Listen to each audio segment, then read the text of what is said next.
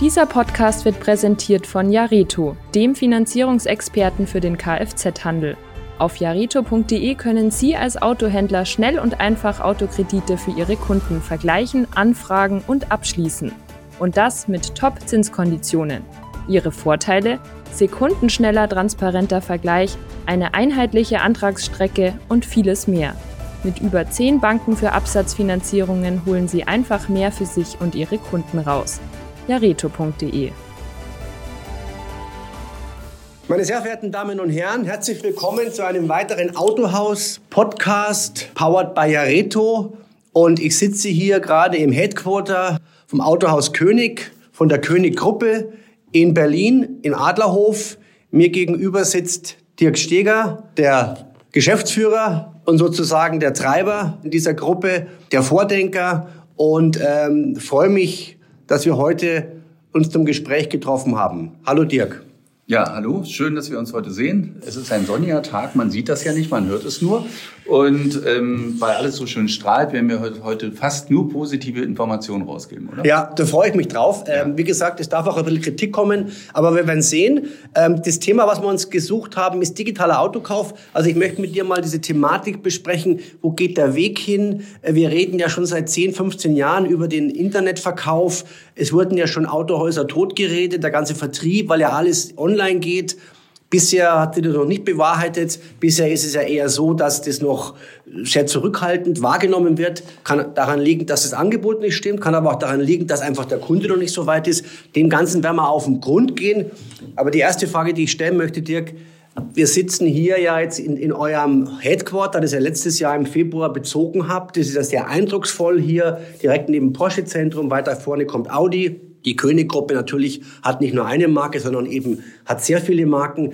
Äh, was war wichtig, sozusagen so eine Entscheidung zu treffen, sich hier sozusagen den ganzen Backoffice-Bereich, die, die Leute da, die, die Versicherung, die Leasing hierher an einen Standort zu holen in Berlin? Ja, also für uns war es äh, wichtig, aus den Autohäusern rauszukommen. Das klingt ein bisschen komisch, aber am Ende des Tages ist es wirklich so, wir, wir können nicht mit dem Tagesgeschäft belastet werden, wenn wir äh, nach vorne denken wollen, wenn wir versuchen wollen, neue Wege zu gehen. Ähm, wir haben auch eine ganze Menge Verwaltung, wie wahrscheinlich auch jedes Autohaus. Ähm, die, die, muss zusammenspielen. Wir haben alles zentralisiert, von, von Disposition, äh, Buchhaltung, äh, Callzentren. Das heißt also, man erreicht uns in den Autohäusern telefonisch gar nicht mehr, man landet immer hier. Äh, jetzt kann man sagen, was, das geht doch gar nicht. Doch, das geht. Ähm, also wenn ich versuche, bei EasyJet anzurufen, geht das auch nicht. Ja, also ähm, man kann schon, oder bei Lidl, um zu fragen, ob noch Butter im Regal ist, man, man, man findet eine Kundenhotline, und hier wird man auch rund um die Uhr dann dementsprechend bedient. Das schafft man aber auch nur, wenn man zentral arbeitet. Auch von der Kommunikation her ist das äh, deutlich besser. Wir kriegen hier auch unser, unser, unseren Spirit besser rüber, auch an unsere Mitarbeiter, um zu sagen, hey, wo wollen wir hin? Autohandel klingt immer so ein bisschen verstaubt und alt. Aber hier ähm, sind wir mitten im Wissenschaftszentrum. Hier sind Unis etc. Ähm, wir kriegen dadurch tolle Mitarbeiter innen, ne? So, und ähm, ähm, die dann uns äh, hier wirklich verstärken und total äh, out of the box denken und äh, mal anders an das Automobilgeschäft rangehen, als wir es seit gefühlt 100 Jahren tun. Nun haben ja größere Gruppen oft Headquarters, die sie aber unterschiedlich bestücken, ja. Du hast ja hier auf, auf sechs Stockwerken schon sehr viel zentralisiert. Ich weiß, wir haben das Thema digitaler Autokauf, aber ich möchte trotzdem die Frage stellen, weil, weil ich eben auch gerade hier bin. Was war die Überlegung? Du hast ja schon gesagt, warum du das gemacht hast, aber wie, was hast du da für, Abteilungen dann auch kreiert oder hat man was Neues ausprobieren können mit, mit dieser Zusammenfassung? Ja, also wir haben für, für jede Marke dann einen sogenannten Brandmanager. Zum Beispiel, die Brandmanager sitzen alle zusammen auf einer Etage. Ähm, ja, es, man sagt immer, jede Marke ist unterschiedlich und der Kunde ist unterschiedlich. Mag sein. Aber die Art des Rechnens, des, des Überprüfen, ähm, äh, lohnt sich diese Leasinggesellschaft in dieser Woche mehr als die andere. Ähm, ähm, die Kommunikation äh, zwischen, zwischen den einzelnen Brands ist unheimlich wichtig, weil man kann doch eine ganze Menge wieder transportieren. Ja, wenn der eine eine gute Idee hat, kann es sein, dass es bei einem anderen auch klappt. Ähm, äh, Austausch, gerade was Elektromobilität äh, angeht, Förderung, äh, was gibt's da nicht alles, sozial, mobil, hoch und runter, links und rechts, wann läuft eigentlich die BAFA aus, wann ist sie gewerblich, wann ist sie privat, etc. Also Kommunikation spielt eine ganz große Rolle und diese Kommunikation geht dann auch eins zu eins wieder in die Disposition. Wir arbeiten 50 äh, MitarbeiterInnen Und ähm, ich übe das jetzt übrigens mit dem Innen. Sehr ja. gut, sehr gut. Ja, ja, na, weiß ich noch nicht. ähm, und ähm, äh, die erfahren dann logischerweise auch relativ zügig, wenn eine neue Aktion gefahren wird. Und wir sind ja sehr aktionsgetrieben. Das heißt also, irgendwie jede Woche passiert irgendwas und können das dann ähm, auch sofort umsetzen. Denn wir arbeiten ja am Point of Sale so, dass wir keine freie Kalkulation mehr zulassen, schon seit Jahren nicht, sondern wir kalkulieren vor. Und das ist der Preis, der im Auto steht. Ah, das macht der Kunde nicht mit. Doch, das macht er. Gelernt haben wir das mal alles äh, von Dacia, die gesagt haben, keinen Nachlass und äh, du hast fünf Prozent Marge. Beim Agenturmodell übrigens wird's genauso in grün. Also ähm, ist, das, ist das für uns wichtig, dass wir das, was wir heute kalkulieren, morgen in allen Autohäusern haben und dass es hier zentral von der Disposition auch überprüft wird, ob, ob dann die Preise eingehalten werden. Übrigens in beide Richtungen. Es hilft uns nämlich nicht, wenn, wenn irgendein Verkäufer, stellen wir uns so einen Grauhaarigen mit einer Goldkette vor, ne? ähm, der dann, der sagt, ja, den Kunden, da konnte ich aber nochmal 500 Euro mehr rausholen. Ähm, wenn er morgen ähm, digital in der Zeitung, im Radio oder vielleicht auch in einer Filiale von uns einen ganz anderen Preis sieht, ähm, das bringt uns nicht nach vorne. Ne? So, und die, äh, wir haben ähm, unheimlich äh, schnellere Prozesse dadurch gewonnen. Schnelligkeit bedeutet Geld. Gerade jetzt, wo Geld wieder Geld kostet, ist es halt wichtig, schaffe ich es ein Auto innerhalb von einer Woche, zwei Wochen oder drei Wochen auszuliefern. Manchmal bringen 48 äh, Stunden, 72 Stunden bei den Umsätzen, die wir fahren, ähm, echte Erträge. Oder eben genau das Gegenteil, Verluste. Ja. Wie ist jetzt die Kommunikation zwischen Headquarter und euren Filialen? Da muss ja, da muss ja ein heißer Draht laufen, ja, dass die hier nicht sozusagen auf der Insel der Seligen sind und sich Sachen überlegen, die draußen an der Front dann quasi verpuffen. Wie macht man das? Ja, das ist schon so. Wir, wir sind schon in einem Elfenbeinturm, das muss man fairerweise sagen, ähm, auch äh, gewollterweise. Aber wir haben äh, ständige Kommunikation, weil wir uns einmal die Woche mit allen Filialen aus Deutschland treffen. Ähm, die kommen alle nach Berlin die Filialleiter, teilweise sogar sämtliche äh, ähm, Verkäufer, je nachdem, wie weit es dann wirklich weg ist und sehen uns äh, einmal die Woche mittwochs ähm, und dann werden alle Konditionen, Aktionen besprochen. Natürlich auch noch so andere Themen wie der Kercher ist kaputt. Ne? Also das muss dann auch mal gelöst werden oder der Aufsitzrasenmäher fehlt. Okay. Wie ist es, ganz kurz noch, äh, vielleicht ein bisschen was über Größe. Wie viel, wie viel, wie viel Filialen habt ihr inzwischen? Ähm, wie viel, wie viel Mitarbeiter und den Umsatz vom letzten Jahr? Ja, also wir haben ähm, 72 Filialen jetzt. Ähm, Mitarbeiterzahl ist knapp 1300. Ähm, ich finde das ehrlich gesagt, wenn man es manchmal so im Verhältnis sieht, dann doch äh, sehr dünn besetzte Filialen. Ähm, der Umsatz äh, hat letztes Jahr 900 Millionen geknackt. Ich wollte ja eine Milliarde, weil der Herr Weller hat das mal gemacht. Da dachte ich, das will ich auch. Ähm, aber ich bin da guter Dinge, dass wir dieses Jahr schaffen, nicht weil wir so viel verkaufen, sondern weil die Dinge einfach so teuer geworden sind. Also das mit der Milliarde kriegen wir schon irgendwie hin. Gut. Und wie schaut's aus bei den Marken? Da sieht man ja auch, wenn man die Schlagzeilen auf autohaus.de liest, ihr seid da sehr agil und uns, also ihr wächst nicht nur, versucht ihr nur zu wachsen im, im Stückzahlenbereich, sondern auch bei der, bei der Sammlung von Marken. Ja, ne? Das Thema Markenwichteln. Ne? Wir sammeln jetzt tatsächlich viele Marken ein. Wir haben auch heute Chancen, die wir vor, vor einer Handvoll Jahren nicht gehabt hätten. Da waren Märkte besetzt. Jetzt stellen sich Marken neu auf. Äh, fast jede Marke hat äh, sein Netz gekündigt. Ähm, äh, es hören andere Händler auf oder Händlergruppen sagen, nee, die Marke mache ich nicht mehr, ich konzentriere mich mehr auf diese. Ähm, wir sind ein Stellantis-Händler. Das heißt also auf einmal verfügen wir über ein ganz breites Markenportfolio und die Voraussetzungen, die Stellantis ja dafür setzt, sind ja relativ gering. Ne? Also das ist äh, erstaunlich.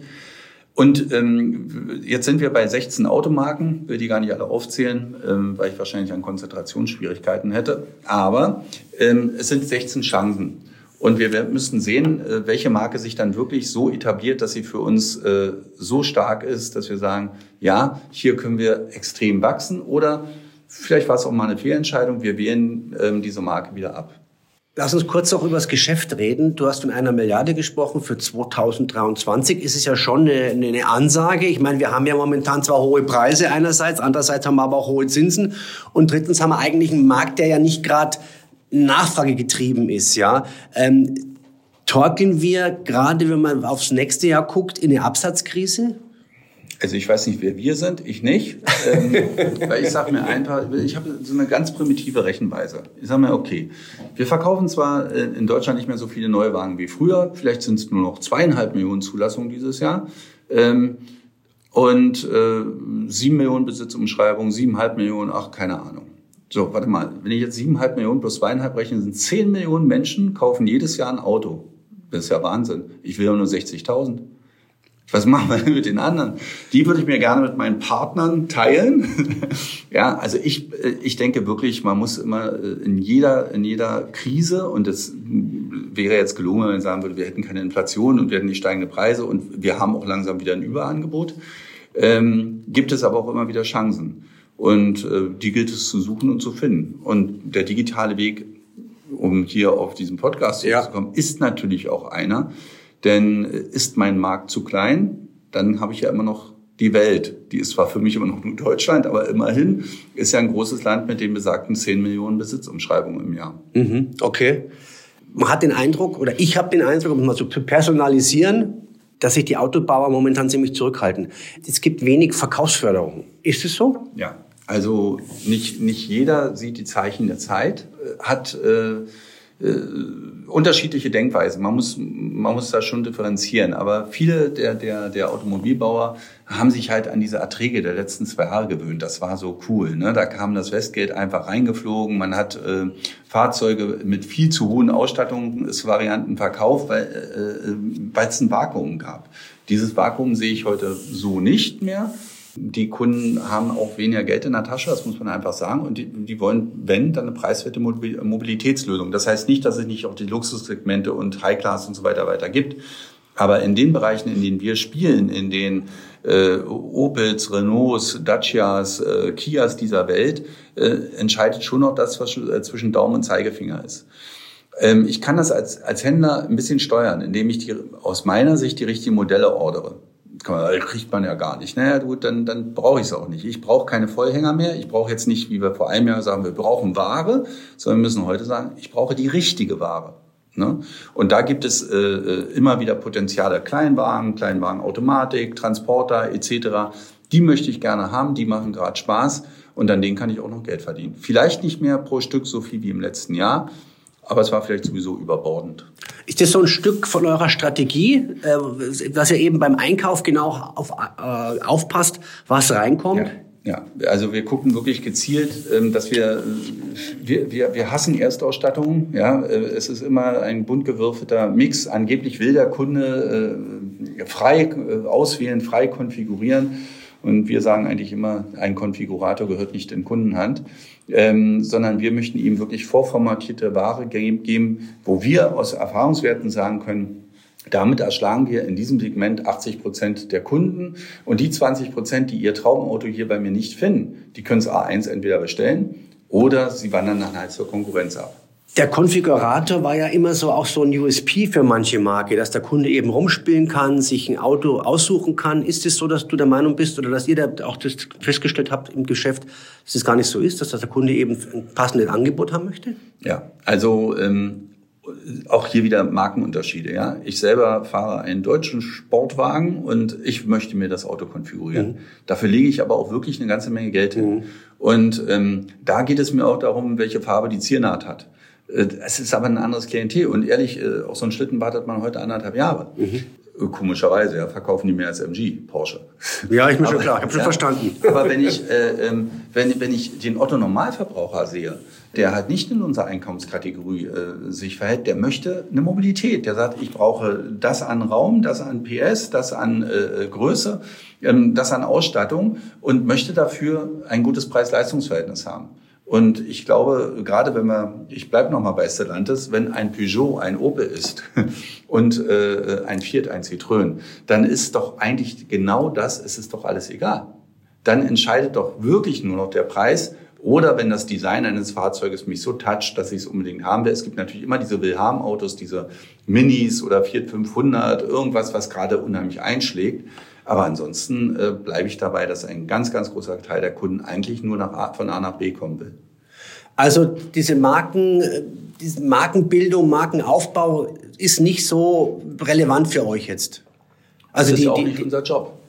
Ich finde immer, wir sind, wir sind der Mediamarkt und bei mir stehen die Produkte drin. Mhm. Und ob der Kunde sich für einen Samsung-Fernseher oder für einen LG entscheidet oder sich dann doch einen äh, Bang Olufsen leisten kann, ist mir doch grundsätzlich egal. Ich möchte, dass er zu mir kommt. Und ähm, der Markenaufbau ist nicht die, die Aufgabe des Händlers, sondern die Aufgabe eines Herstellers. Ich meine jetzt mehr, dass so die Markenwirkung, dass man da sozusagen sich dann so als Händler auch sonnt. Na klar, ist das cool. Ja? Ein Produkt, der Fiat 500, der hat eine Markenwirkung. Der ist so klein und knuffig und niedlich und ein tolles Design. Natürlich leben wir auch davon, ähm, dass, dass, dass äh, bei Frauen dann so ein bisschen der Verstand aussetzt ähm, und sie sagen, das ist mir 50 Euro im Monat mehr Leasingrate mhm. wert, weil mhm. es eben ein Fiat 500 ist und nicht ein Twingo. Mhm. Das, das tut gut, es befeuert, aber ich kann nicht darauf setzen, dass ein Hersteller immer so einen Golden Moment hat und äh, das richtige Produkt in den Markt drückt. Und das sind ja auch die Ausnahmen, dass sowas zustande kommt. Absolut, das sind die Ausnahmen. Und ähm, um auf die Ursprungsfrage zurückzukommen, machen die Hersteller genug an Verkaufsförderung? Nein, sie warten immer noch, sie hoffen immer noch. Ich glaube, dass der Druck extrem steigen wird, denn äh, so ein Werk läuft und läuft und läuft. Und jetzt kann man den Franzosen sagen, ja, Menschenskinder, äh, ihr seid morgen arbeitslos, dann ziehen die sich wieder alle gelbe Westen an. Das funktioniert nicht. Irgendwann ist dann wieder ein Waren, Überangebot an Ware da. Und ich glaube, das ist schon so weit, man spürt das schon. Und dann wird gehandelt werden müssen. Die eine Frage, die jetzt kommt, hast du schon angesprochen oder schon teilweise beantwortet. Die lautet nämlich, wenn man jetzt den Vertra Verkaufsdruck stärken muss, das haben wir ja gerade festgestellt, weil eben sozusagen ja äh, ich jetzt mehr pushen muss, kann ich da mehr im Internet machen? Ist es die Chance, da was zu tun, da was zu reißen? Ja, definitiv. Also das Internetangebot ist eben ein klassisches Nicht-Markenangebot. Da geht es eben wirklich bloß um die Mobilität. Ja, es gibt ja äh, im Augenblick, oder es gab eigentlich diverse Mobilitätslösungen, ne, so Carsharing und so weiter. Also in Berlin versch äh, verschwinden die in Größenordnung von den Straßen. Äh, wir können es ja gar nicht mehr merken, wer gerade wieder mit wem äh, fusioniert hat und so weiter. Aber ähm, ähm, der Kunde sucht nach einem Preismodell, wo er sagen kann, für, für, für den Euro pro Kilometer oder Cent wäre besser, ähm, fahre ich von A nach B. Und diese Kunden erwischt man im Internet die emotional getouchten Kunden, die, die auf Marke und, und Lifestyle und so weiter stehen, die erwische ich nicht unbedingt im Internet. Das ist ein Beiwerk. Ne? Das ist derjenige, der sowieso schon so ein Produkt sucht und sagt, Mensch, das ist aber günstig hier. Da, da ist es eben tatsächlich das analoge Geschäft noch. Und ich finde auch, dass beide Geschäftsmodelle nebeneinander durchaus wirken können und auch äh, leben dürfen und werden. Lass uns das Thema digitaler Autokauf noch ein bisschen vertiefen. Wie ist es bei euch organisiert? Wir sitzen hier jetzt in, in eurem Headquarter, in der Zentrale. Ist hier auch das Zentrum des Online-Verkaufs? Ja. Und wie geht man daran? Wie, wie macht ihr das? Wie sind da die Filialen mit verknüpft? Wie ist, wie ist sozusagen die Struktur? Also wir haben äh, früher damals, vor einem Jahr, haben wir immer noch die, die, die, äh, diese äh, Online-Leads in die Filialen gegeben. Und dann hast du hinterher telefoniert. Und dann, warum habt ihr denn nicht? Und ihr habt doch noch zehn offene Leads und ihr müsst doch innerhalb von einer Stunde und bla und blups und tralala. Das kennen wir von Herstellern, das kennen wir von uns, von unseren eigenen Leads. Es klappt nicht. Ähm, natürlich immer von Filiale zu Filiale unterschiedlich und nach der eigenen Motivation.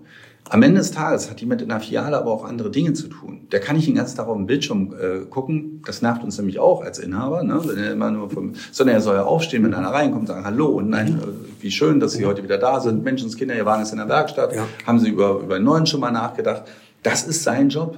Also kann ich ihn ja gar nicht mit Leads belästigen, wo er, wo er in, in kurzen Zeitfenstern äh, Kontakt zu einem digitalen Kunden irgendwo im Nirgendwo aufnehmen soll. Also müssen wir äh, den Weg gehen, dass wir sagen, wenn ein Lied regional ist, nur noch dann soll es ins Autohaus, weil dann hat er nämlich einen Doppelschlag. Dann kann der Verkäufer nämlich sagen, okay, komm auch noch mal vorbei, lieber Kunde, jetzt kannst du ihn auch noch anfassen, den Wagen zu diesem guten Preis, den du aus dem Internet kennst. Ähm, aber ansonsten muss sowas alles zentral verarbeitet werden, auch mit einer anderen Denkweise. Denn äh, unsere Verkäufer sind, haben wir selber so äh, ähm, gesteuert, dass wir gesagt haben, versuch mal mehr rauszuholen. Ne? Wir bewerben Auto A und du verkaufst Auto B, machst mehr Kilometer im Leasing, fällst auch versehentlich auf eine Taste und hast auf einmal einen höheren Zinssatz drin, ähm, etc. Ne? Mhm. Das war ja unser Spiel. Mhm. Und das will ich auch gar nicht aufgeben, weil es ist viel ertragreicher, macht total viel Spaß. Ne? Ich nehme mehr in Zahlungen. Ja. Ähm, das ist total super. Mhm. Aber derjenige, welcher der digital kauft, der will Preis, Wahrheit und Klarheit. Mhm. Der möchte ja genau diesem Gespräch aus dem Weg gehen. Mhm. Und deshalb finde ich, muss sowas eben an einem anderen Ort gemacht werden, weil mir sonst der, der Oldschool-Verkäufer, den ich nicht als negativ beurteilen möchte, ja, sondern im Gegenteil, der würde mir den im Haus verbrennen. Mhm. Wie macht ihr das, das Lead-Management, dass das so strukturiert ist, dass eben einmal sozusagen die Online, die wahren Online-Käufer, die auch sozusagen, denen es egal ist, wo man kauft, die wollen ein Produkt haben, wie bei Amazon oder so, oder, oder äh, ja. Mediamarkt kann, kann man ja inzwischen auch anständig online kaufen übrigens, haben sie auch gelernt, habe ich festgestellt. Wie macht ihr das? Wie ist euer Lead-Management organisiert, dass das funktioniert? Meine, die meisten Leads kommen wahrscheinlich immer noch über die Börsen. Ja, ja, also es gibt äh, logischerweise verschiedene Börsenplattformen. Es gibt aber auch diese, diese Social-Media-Kanäle, ähm, auf die man wirbt. Äh, Oldschool Facebook, aber auch das ist ein Thema. Ne? Ähm, da holen wir eben unsere Leads rein. Wir steuern die Kunden auf unsere Homepage und die haben dann eine, eine Anfragefunktion und stellen die Anfrage. Das Ganze fließt in ein Leadsystem ein, also ein Computer, wo egal wo jetzt diese, diese Anfrage herkommt, das äh, ähm, dann zentral verarbeitet werden kann. Und das heißt, dann nimmt sich der, der, der, der Disponent oder der Verkäufer, der Online-Verkäufer jedes Lied und bearbeitet es ab. Ja, das war äh, unsere schlechteste Lösung. Wir haben jetzt eine EI, also eine echte Intelligenz, bevor mhm. wir mit der KI anfangen ja. werden. Ja. Ähm, dann eben wirklich die Vorselektion ähm, dass man eine Qualifizierung macht. Wenn ich nämlich einem Verkäufer einfach zehn Dinger gebe, dann fängt er von oben an, aber äh, oder das, ist auch un, unlogisch manchmal. Ja? Er telefoniert nicht, er schreibt den Kunden dann wieder E-Mails und so, sondern sondern wir müssen eben genau diese Differenzierung machen. Kommt ja aus dem Ort, wo dieses Autohaus ist und wo auch dieses Autohaus diese Marke vertritt. Ähm, dann geht es in, in das Autohaus. Ansonsten muss das hier alles in, in der Zentrale gehandelt werden. Das macht ihr aber, ist automatisiert? Nee, das macht die echte Intelligenz, das macht Ach, der Mensch. Okay, das macht ein ähm, Mensch ja, bei euch. Ähm, bevor der Bot irgendwann da dran sitzt, ja. weil so kompliziert ist es nicht. Ja. Ähm, ich denke auch innerhalb der nächsten drei Monate ist auch sowas gelöst, aber dazu muss man erstmal Erfahrungswerte mhm. sammeln und die macht wirklich eher der Mensch als der Computer. Mhm. Wie ist denn das Verhältnis, was läuft denn bei euch inzwischen schon online? Wie viele Autos verkauft ihr so richtig? Also wir haben letztes Jahr ein, äh, in Summe 51.000 Autos verkauft, ja. Neu- und Gebrauchtwagen. Und ähm, davon haben wir gut 10.000 rein digital verkauft. Rein digital, also können wir sagen 20 Prozent. Mhm. Mal anders gesagt, 80 Prozent gehen immer noch in den Laden. Mhm. Ja? Ähm, und so ähnlich sieht es übrigens auch im normalen Einzelhandel in Deutschland aus. Ne? Man denkt immer hier, Amazon und äh, Zalando mhm. machen die große Kohle. Mhm. Es gibt immer noch 330.000 Einzelhändler mhm. da draußen, ja, mhm. ähm, äh, wo man dann äh, doch seine Boutique-Kleidung oder irgendwas dergleichen kauft. Ne? Also, ähm, aber zurück, wir wollen ja digital und diese 20 Prozent wollen wir auch. Und wenn, wenn ich dann sage, in echt 10.000 Autos, dann ist das natürlich auch schon eine coole Nummer. Ne? Absolut. Absolut. Also es ist schon, da habt ihr schon, seid ihr schon sehr weit gekommen. Wie ist denn die Aufteilung neu zu gebraucht? Ja, also äh, 99,975 Prozent neu. Okay, das heißt, bei Gebrauchtwagen geht so gut wie nichts online. Naja, äh, da ist die Anbahnung online. Da sind es ja, halt die, die, klar, die, die Börsen. Börsen ne?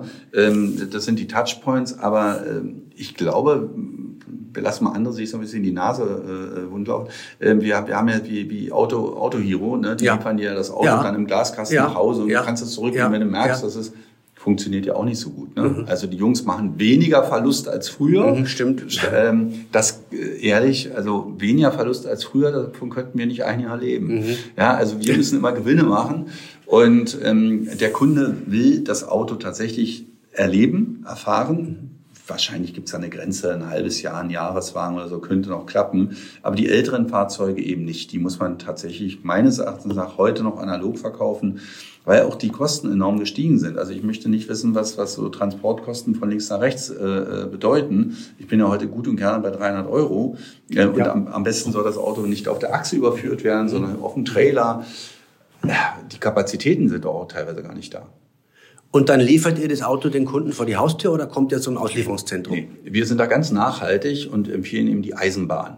Ähm, dieses, genau dieses, dieses, na klar, wäre das ein cooler Servicegedanke und in unserer digitalen Welt wäre das so prima, wenn das Ding dann, äh, aber es funktioniert auch nicht. Es muss zugelassen sein. Das heißt nicht, dass das nicht in einem Jahr funktioniert, aber heute würde ich sagen, es fehlen die Kapazitäten, es kostet zu viel Geld, also Transportkapazitäten, Geld. Es fehlen die Zulassungsprozesse, soll ja auch irgendwann kommen, dass wir das alles digital machen können. Denn ansonsten steht der Wagen unzugelassen einfach auf der Straße. Geht ja auch alles so nicht. Mhm. Ähm, wir holen heute tatsächlich den Kunden in die Auslieferungszentren. Wir haben fünf Stück davon in unserer Welt, ne? also ob es in Erfurt ist oder hier in, bei Berlin in Oranienburg ähm, oder in, in, in Sachsen-Anhalt, haben wir unsere, unsere Punkte, wo wir die Leute hinholen. Und ähm, die kommen, entweder kommen sie tatsächlich mit der Bahn äh, dann werden sie halt mal abgeholt, kann auch passieren. Mhm. Aber meist haben die ja schon ein Auto, Gott sei Dank. Mhm. Und das ist das Schönste, was passieren kann. Dann kommt die Inzahlungnahme. Mhm. Und wenn der Wagen auf dem Hof steht, dann fährt sich so ungern mit diesem Auto wieder zurück. Ne? Mhm. Verstehe. Es könnte sein, dass er sich in, einer, in, seiner Bewertung vielleicht ein wenig geirrt hat. Ja, ja. ist schon klar. Aber ähm, das heißt, die, die, die, den, den Prozess der, der, digital, der digitalen Vermarktung, also die Angebotsphase ist klar, dann kann der Kunde sozusagen fast auf Knopfdruck kaufen. Ja. Aber die Rücknahme ist noch nicht so digitalisiert. Nein. Da habt ihr noch, da habt ihr noch, was weiß ich, einen Knackpunkt oder habt ihr noch nichts gelöst oder wollt ihr auch nicht? Was ist da der, was ist da der Hintergrund? Doch, wollen wollen wir alles. Äh, es gibt im Augenblick immer noch ähm, äh, einen Systembruch.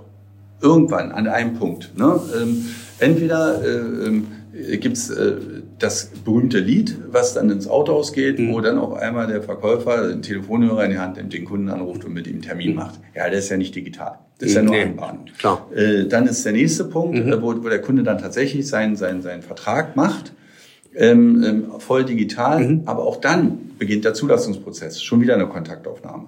Wenn wir den auch noch digital haben, dann, haben wir, äh, dann, dann ist der Bruch spätestens bei dem Auslieferungsprozess. Irgendwann gibt es noch einen Menschen. Ja, und das verschiebt sich immer weiter nach hinten. Das wird immer digitaler werden. Und ich glaube auch, dass wir da immer nur noch um, immer nur um Monate reden und nicht um Jahre.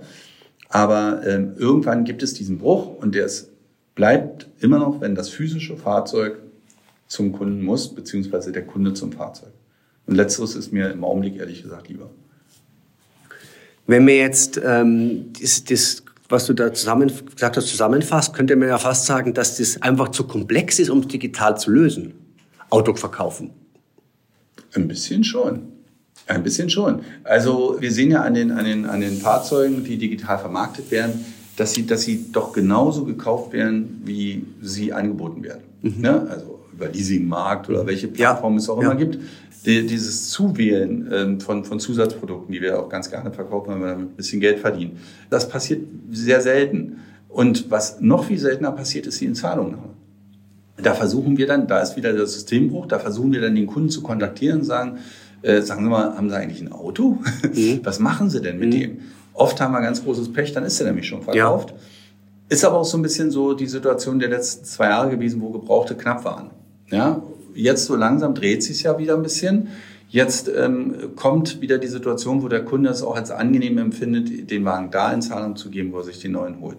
Also haben, können wir damit unser Zusatzgeschäft in Zukunft wieder äh, mehr ankurbeln. Aber es ist deutlich weniger im digitalen Bereich als im analogen. Und diese, diese Abbildung, also ich, ich, gehe auf, auf, auf der Seite, ich, ich, ich suche mir ein Auto raus, ich suche eine Finanzierung raus, ich suche eine Versicherung raus, ich bewerte das Auto bei euch und Knopf, Knopf, drückt dann auf Kaufen. Das ist noch Zukunftsmusik. Nein, das geht, das geht.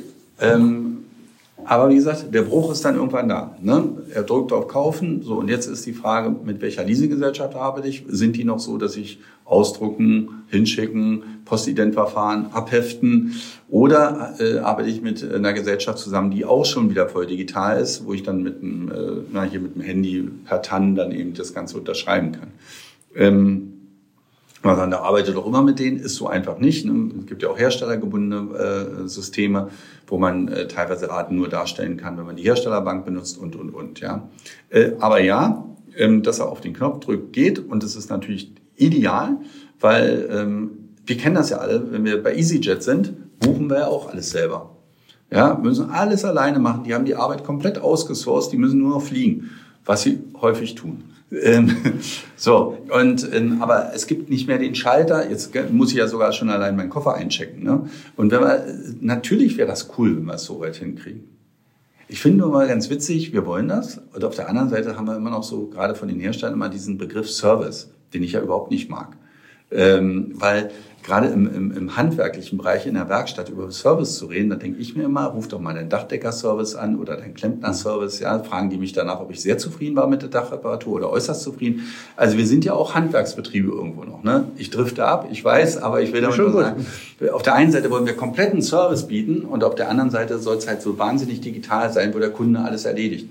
Das ist noch, äh, ist noch eine Gratwanderung. Und ist auch ein Widerspruch in gewisser Weise. Ist ein Widerspruch in sich. Und ich meine, wir wissen ja alle, dass vom Service sozusagen auch die Branche lebt, ja. Und von den Teilen. Ja. Und es soll ja, soll ja, soll ja weiterhin ein Bestandteil sein. Also wird auch weiterhin, das, das wird auch weiterhin wichtig werden. Kann man es eventuell sagen, dass es, eine, dass es so eine Henne- und Ei-Prinzip-Frage ist? Sprich, ähm, äh, würden mehr Kunden online kaufen, wenn mehr Angebote da sind? Oder ähm, weil eben die Händler so zurückhaltend sind, kaufen nicht mehr? Ja, ich glaube äh, tatsächlich, es würden, wenn es mehr Online-Angebote gäbe, äh, auch mehr kaufen. Aber ich äh, rede da von einer ganz bestimmten Zielgruppe. Das macht es auch heute sicher. Es macht alles schwer. Aber es ist, ich finde ja gerade diese Vielschichtigkeit total interessant. Ja, wir haben die, unsere Kunden sind doch alle Ü50 im Durchschnitt. Ja. Und äh, die erreiche ich logischerweise noch anders, obwohl die auch schon hier mit Handys arbeiten und so. Die sind ja nicht, nicht digital. Mhm. Aber vielleicht noch nicht in der letzten Konsequenz. Mhm. Ich erreiche aber ganz selten die 20- bis 40-Jährigen. Ich glaube, dass diese eigentlich doch mobil sein wollen. Ich glaube nicht, dass die alle mit dem Fahrrad von Hannover nach München möchten. Die nutzen schon Mobilität, die verirren sich dann aber äh, im Internet dann bei, bei Finn oder bei irgendwelchen anderen mhm. Auto-Abo, mhm. bla bla bla, mhm. die eigentlich viel teurer sind, als wenn du so eine Kiste einfach liest und hast eine günstige Versicherung dabei. Ja? Also manchmal ähm, macht doch noch ein Servicepaket, es wird trotzdem preiswerter sein. Weil wir reden ja, wenn wir hier bei uns bei der Finn oder bei Six oder wo auch immer ein Auto mieten, leasen, abonnieren, immer von jemandem, der nochmal Geld verdienen möchte. Also da bleibt immer eine Differenz. Die erwischen wir nicht, weil wir ihnen nicht die richtigen Angebote digital präsentieren. Und wenn wir die digitalen Angebote haben, sie noch nicht verstanden haben, wo wir diese Kunden erreichen.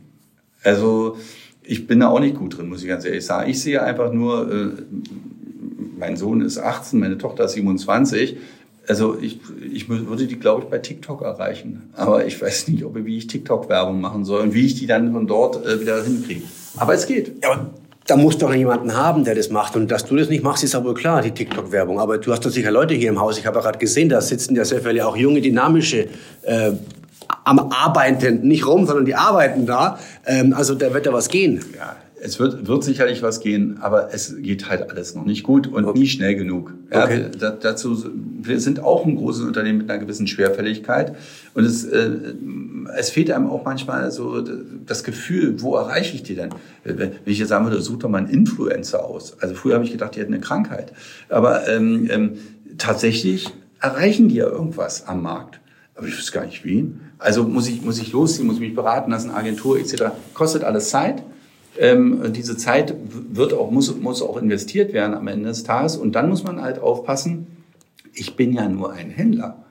Wenn dieser Influencer sagt, wie toll der Renault Twingo ist, dann kann es sein, dass der Kunde den Renault Twingo toll findet, aber gar nicht bei mir kauft. Also das ist wirklich ein, ein sehr schwieriger Weg. Den werden wir lernen, lernen müssen und das werden wir auch. Dafür werden wir auch, glaube ich, noch das eine oder andere Jahr brauchen, bis wir dort angekommen sind. Ja, und der Einspruch des alten weißen Mannes lautet auch, ein Lippenstift verkauft sich halt anders als ein Twingo. Ja, so ist es. Ja, obwohl der auch manchmal auch recht teuer ist. Ja, stimmt. Ähm, wie ist es denn, äh, Kriterium Online-Verkäufer, äh, analoger Käufer, Alter hast, hast du rausgearbeitet, ja. sonstige Kriterien?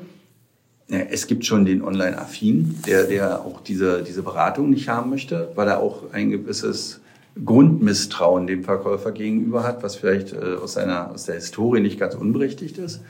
Und der, der, der halt diese Wahrheit und Klarheit liebt. Bei, bei Amazon zum Beispiel, ich kaufe da auch, aber ich weiß gar nicht, ob es das billigste ist. Ist mir auch egal, der Prozess dahinter ist super. Und ähm, äh, so, so eine Menschen, die einfach nur einen sauberen Prozess haben wollen und der, wo der Preis, ob nun 20 Euro mehr oder weniger in einer monatlichen Rate ist, mir egal, aber ich weiß, dass dann der Wagen auch wirklich innerhalb eines Zeitraumes X für mich zur Verfügung steht und ich mich um nicht so viel kümmern muss. Ähm, diesen, diesen Menschen zu erreichen, das, das geht digital gut. Ähm, ist immer die Frage, wie der eigene Prozess, der eigene Workflow dahinter mhm. ist und wie, wie ich das auch äh, ähm, im Internet projizieren kann. Einfach nur zu sagen, ich bin der Billigste und kaufe bei mir für 50 Euro im Monat, das ist eine coole Geschäftsidee. Wir waren gerade beim Thema Systembrüche. Ähm, wenn ich dann doch wieder anrufen muss und sage, kommen Sie mal ins Autohaus zum Unterschreiben, das ist dann etwas, was er nicht will. Ja, und mir geht es in, in manchen Sachen genauso. Ich möchte manchmal, manchmal will ich auch gar nicht mit jemandem reden. Ich möchte, ich weiß ja, was ich will. Ich möchte mhm. das Produkt und ich mhm. möchte den Schuh in der und der Größe mhm. und ähm, möchte auch nicht eine alternative angeboten bekommen. Äh, ich habe mich doch entschieden. Mhm. Ja. Mhm. Und äh, äh, da sind wir, glaube ich, gerade äh, die, die, die größeren Autohäuser in der in der Verpflichtung, unsere äh, nicht nur die Prozesse zu überarbeiten, sondern auch die Angebotsstruktur sauber darzustellen und ähm, ähm, besser zu kommunizieren, digital zu kommunizieren. Wobei man sagt ja einerseits, Digitalisierung macht das Geschäft leichter, weil ich eben auch automatisieren kann, weil ich eben Prozesse strukturieren kann. Wenn ich aber mal sehe, ähm, dann kann man ja sagen, ihr armen Autohändler, ihr habt einmal, ihr müsst den analogen Kunden bedienen, gleichzeitig den digitalen, dann müsst ihr die Mischform machen. Das ja. hat ja eigentlich das Ganze noch ein bisschen äh, komplexer gemacht. Na klar. Das, das, ja, so ist es. Also es, äh, es wird alles immer etwas komplizierter, bietet natürlich auch mehr Chancen, zwingt mir aber auch ab, ähm, und da möchte ich jetzt nicht despektierlich sein, aber es zwingt mir eine gewisse Größe ab. Ob es innerhalb der Marke ist mhm. oder ob es äh, ähm, in, in, mit meinem eigenen Unternehmen ja. ist. Also mit einem 20-Mann-Unternehmen habe ich da echte Probleme. Also entweder schlafe ich nachts nicht mehr und mache alles selbst, ähm, oder ich muss halt wirklich äh, eine, eine valide Größenordnung haben, wo ich mir dann eben den Lead Manager leisten kann, denjenigen, welchen der, der äh, den Kunden schnell kontaktiert, den Prozess aufsetzt, etc. pp. Das schaffe ich ehrlich gesagt als in Gänsefüßchen kleinerer Händler nicht. Was ich überhaupt gar nicht so schlimm finde. Dann mache ich halt den analogen, weil der kommt ja noch zu 80 Prozent ins Haus. Das machen vielleicht die Großen gar nicht mehr so gut. Mhm. Ja, weil sie in ihrem Prozess okay. und System so verhaftet mhm. sind. Wenn man so ein Bild, wenn ich zu Mercedes gegangen bin und dann haben die mich immer, wollte doch nur mal beraten werden, dann haben die mal gesagt, ja, welche Postleitzahl wohnen Sie? Und dann welches Auto, dann weiß ich nicht, S-Klasse, E-Klasse, C-Klasse, ja, da haben wir ja unterschiedliche Verkäufer. Also es wurde so kompliziert, bis du endlich mal die Tür aufgemacht bekommen hast von so einem Auto. Ich glaube, dass dann der Händler vor Ort bessere Karten hat im analogen Geschäft. Nun schrumpfen ja die Autohäuser. Hast du auch schon festgestellt? Mit der Agentur. Ja. Weil komischerweise reichen jetzt 150 Quadratmeter, wo man vorher doch so einen großen Bauhagen hat errichten müssen. Ja, ist phänomenal. Begründet wird es ja vom Hersteller, weil der Online-Vertrieb jetzt quasi Einzug hält. Mhm. Ich habe nicht den Eindruck, dass da jetzt äh, äh, Gas auf, diese, auf, dieses, auf dieses Thema kommt. Oder, oder, oder habe ich da was versäumt?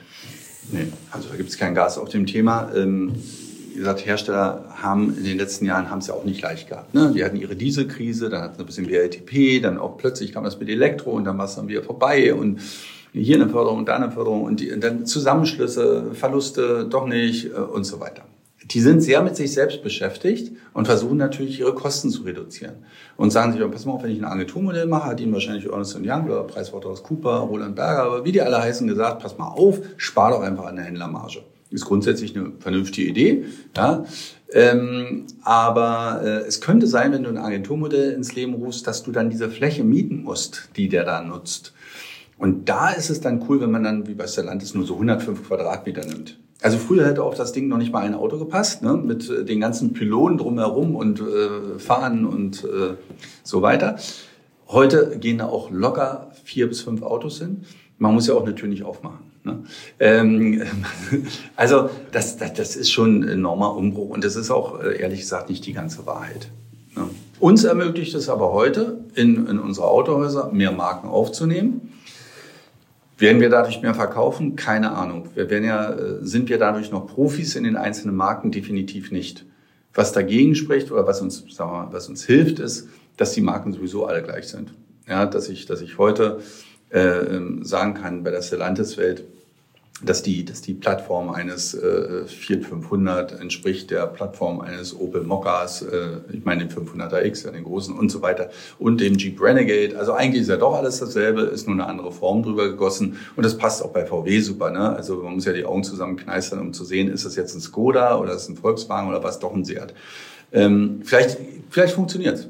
Keine Ahnung, wir werden es ausprobieren, wir werden daraus lernen und wenn dann in zwei Jahren wieder Preiswaterhouse Cooper kommt und sagt, das sind aber zu viele Marken, ihr braucht auch übrigens 400 äh, Quadratmeter pro Marke, ja, dann finde ich das auch wieder klasse. Wir müssen nur eines äh, erfragen, wer zahlt's?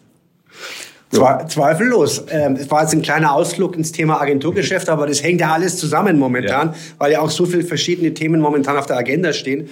Aber nochmal nachgefragt, zum Beispiel Mercedes möchte Klare Aussage.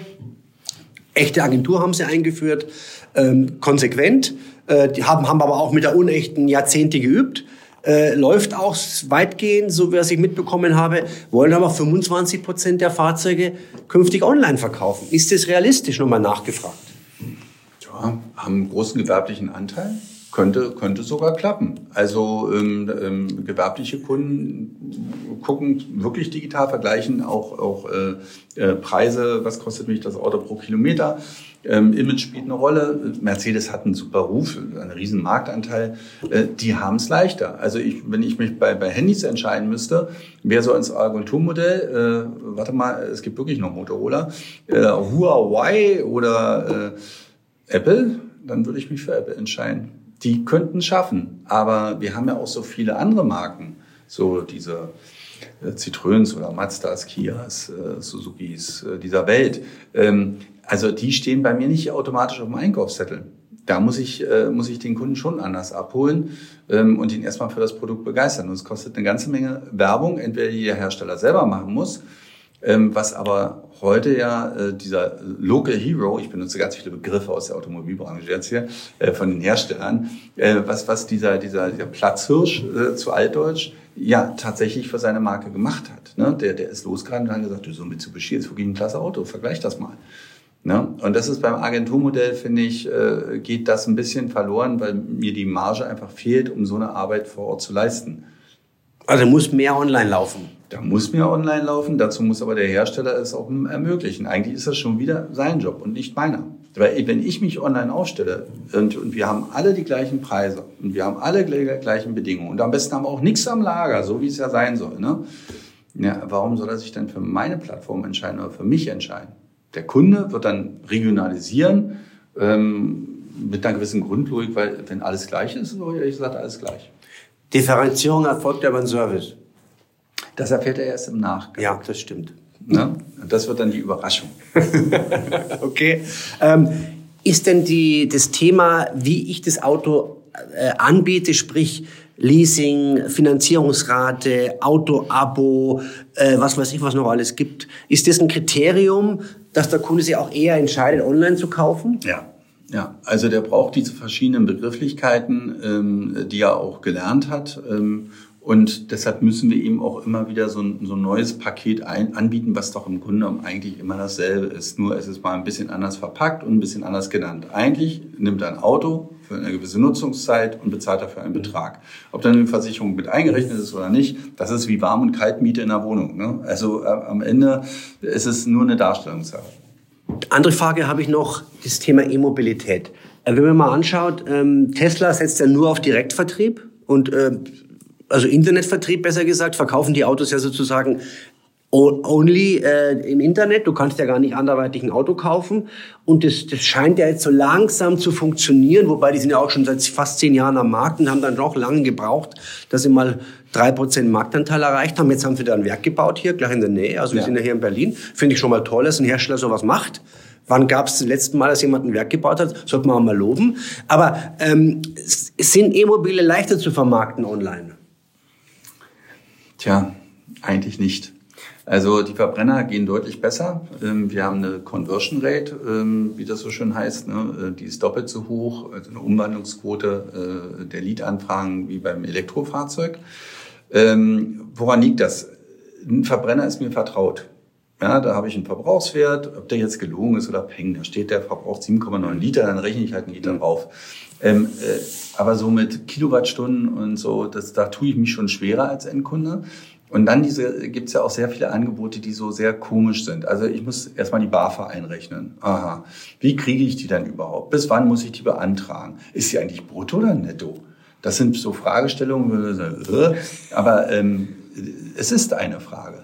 Ähm, dann gibt es äh, Angebote, dass eine THG-Prämie oder Quote eingerechnet. Ja, was ist denn das nun wieder? Und wie bekomme ich denn die überhaupt? Und ist sie überhaupt sicher in, im nächsten Jahr? Bla bla bla. Das sind alles Themen, die, die, die schwerfallen. Und ein, ein, un, eine unheimliche Denkblockade. Wir haben Fahrzeuge, wie zum Beispiel ein Dacia Spring, der hat eine Reichweite von 190 Kilometern. Ähm, ja, bei 22 Grad Außentemperatur, 95 Stundenkilometer und das Radio auslassen. Ähm, jetzt kommt der Kunde von 300 Kilometern entfernt. Dann sagt er, das schaffe ich ja gar nicht nach Hause. Mhm. Jetzt muss, muss man ihn schon doch wieder beraten. Deshalb ist ja der Systembruch da und muss mal äh, so in seinen Kopf hauen und sagen, Mensch, Kinder, du wirst aber mal auf dem Weg pullern gehen müssen. dann schließt du dieses Teil halt an und nach einer halben Stunde äh, trinkst noch einen Kaffee. Äh, hoffentlich rauchst du nicht und wenn, dann ist es noch besser. Ähm, und dann, dann hast du ja wieder 80 Prozent Ladekapazität. Das muss man aber alles erklären. Und ähm, da fehlt eben, äh, die, äh, da fehlen die Erfahrungswerte für den Kunden und deshalb ist Elektromobilität schwerer online zu vermarkten. Die Leads reinzukriegen ist leicht, ja, weil die Autos durch die BAFA preiswert sind. Aber die Umwandlungsquote ist umso schwieriger. Mhm. Interessant. Was kann man von Tesla lernen also?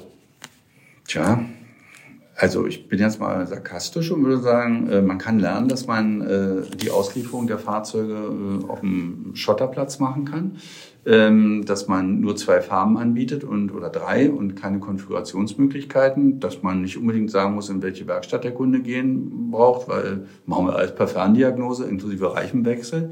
Ähm, das ist schon also es zeigt uns eigentlich, äh, ne, es ist doch eine andere Art des Verkaufens, was er gemacht hat. Und ähm, dass es da ein Kundenklientel gibt, was sich darauf einlässt. Und das ist auch absolut in Ordnung. Und dass wir vielleicht nicht, wenn der Wagen aus der, bei der Auslieferung rausfährt, dass alle Tresenmädels klatschen müssen und die Verkäufer mit der Sektflasche um das Auto rumrennen müssen. Vielleicht ist das bei, nicht bei jedem Kunden so. Und dieses zu akzeptieren und zu sagen, hey, wir leben heute in mindestens zwei Welten, wenn nicht sogar mehr das hat uns Tesla auf jeden Fall beigebracht. Ich finde das Auto pottenhässlich und ich finde es auch wirklich teuer. Sagt er ja selber, er senkt ja permanent die Preise. Aber, aber eines muss man neidlos anerkennen. Ohne einen, einen Markennamen zu haben, so einen Marktanteil zu schaffen, das ist schon äh, beachtenswert. Wie ist, ist, das, ist die Rolle des, des Verkäufers künftig zu sehen? Ja, also wir haben, wir haben eine Studie und wir haben schon ein paar Sachen gehört zu den Themen. Da wird schon ganz klar gesagt, dass der Verkäufer, dass die Verkäufer teilweise frustriert sind. Ist, kannst du das bestätigen? Weil sie eben einerseits Agenturgeschäft, da wissen die, was kommt. Andererseits wird immer mehr online äh, gefordert. Wie ist das bei euch? Also mein Durchschnittsverkäufer ist 56 Jahre alt, hat äh, seine Rolex abgezahlt, ähm, fährt einen viel zu kleinen Dienstwagen. Wenn ich Glück habe, ist, hat er die erste Scheidung hinter sich oder vielleicht sogar die zweite, weil dann muss er wieder arbeiten gehen. Ansonsten ist er in einer äh, Life-Work-Balance-Phase. Und früher war alles mehr Lametta ne, und alles schöner. Den kriegst du nicht motiviert. Ne, das, ist, äh, äh das ist halt, wie es ist. Und ich muss auch damit leben. Ich, ich weiß auch, dass er mich bescheißt, wenn ich sage, du musst jeden Samstag arbeiten gehen. Äh, ich möchte gar nicht in die Autohäuser gucken. Er wird es ganz oft tun. Aber wir müssen eine neue Generation von Verkäufern holen. Und die gibt es. Die gibt es äh, in dem besagten Mediamarkt, die gibt es äh, im Lacoste Store, ähm, weil wir gar nicht mehr so eine Ansprüche haben müssen. Wir wollen, wenn wir, wenn wir wirklich sagen, wie bei Lacoste. Da hängt ein Polohemd, das kostet 109 Euro. Und jetzt ist eine Aktion, jetzt kostet es 79. Da fange ich doch auch nicht an zu, äh, zu, diskutieren. Ich weiß noch, wo das Rabattgesetz gefallen ist, wo jeder dachte, jetzt fangen wir mal an zu handeln hier am Kudamm oder so. Ist natürlich Blödsinn. Das ist prozesssicher. Ähm, äh, der nimmt das Ding ab, der piept das ein, der packt es mir in die Tüte und äh, ich kriege noch meine Bonuspunkte, wenn ich äh, Stammkunde bin. Die, die Läden sehen auch alle gleich aus. Ja, ich finde alles überall dort, wo, wo überall.